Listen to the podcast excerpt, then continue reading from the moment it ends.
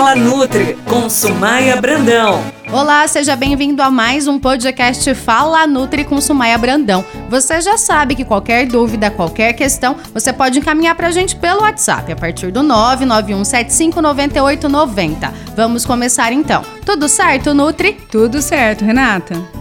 Nutri, e aquela pessoa que adora um chocolatinho, que não sai de casa sem uma ou outra balinha na bolsa, que depois do almoço precisa de uma cocada, de uma paçoquinha, sei lá, qualquer coisa que seja doce. Como essa pessoa pode controlar essa compulsão, essa vontade?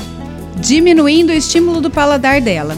Renata, essa é uma das coisas que eu trabalho no meu grupo de emagrecimento no Gap, justamente porque é uma das maiores queixas, principalmente das mulheres. Como o meu público maior é mulher e ele realmente é de pessoas que querem emagrecer, esse querer o docinho tá ligado à ansiedade, ao estresse, é uma recompensa que o corpo busca por tá cansada, tipo o eu mereço no final do dia. Ai, tu foi tão pesado meu dia, eu mereço um carinho na minha alma. A gente tem que buscar fazer coisas que gosta, né? Então, pro docinho eu tenho que diminuir o paladar. Então, para reduzir esse paladar, eu ensino a seguinte estratégia: diminuir o paladar é, do doce é tirar o doce por 7 a 8 dias da alimentação. Mas nesse caso, Renata, tem que tirar todo o açúcar e todo o adoçante. Usar coisas mais amargas, como chás e café sem nada. Isso diminui a sensibilidade das nossas papilas pelo doce. Isso vai ajudar bastante. E por que existe, assim, determinados horários, períodos em que a vontade de consumir doce é maior?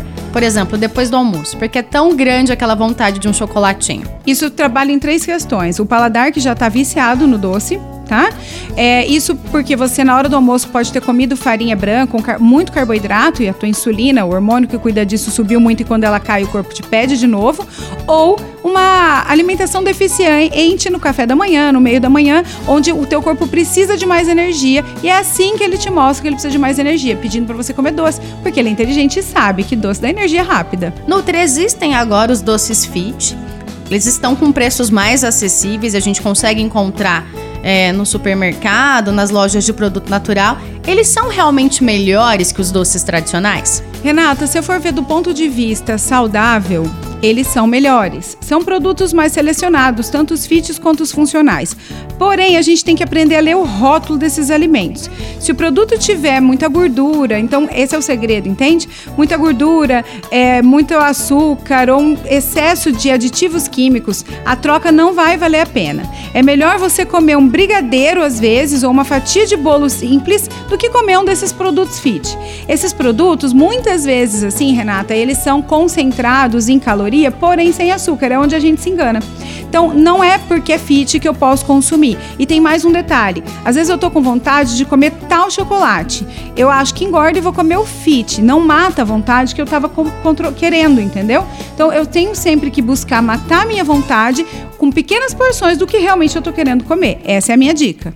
E nesse caso de vontade específica, se a vontade é sorvete, não adianta chupar uma bala, comer uma fruta, comer uma pipoquinha doce, que no final do dia você comeu Vai tudo comer isso, sorvete. é o sorvete. Exatamente. Essa daí a gente chama de regra de ouro, né? E qual seria a melhor opção então para um docinho? Porque a gente merece, né, Nutri? Ah, sim.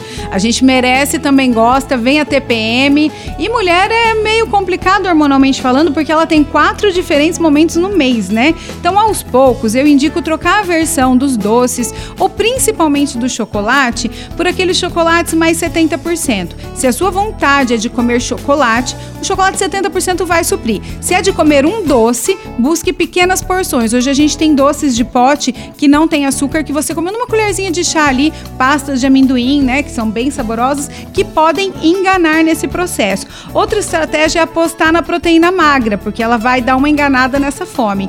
E nunca, Renata, mas nunca comer doce de barriga vazia, porque senão a gente vai querer matar a doce, a, a fome, né, num docinho. E aí vai dar ruim, não vai ter jeito. Não vai ter jeito, vai passar as calorias aí. Você já sabe, o podcast Fala Nutri com Sumaia Brandão todas as segundas-feiras nas plataformas da Paiquerê FM e ela também assina uma coluna no portal Paiquerê FM News. Até semana que vem.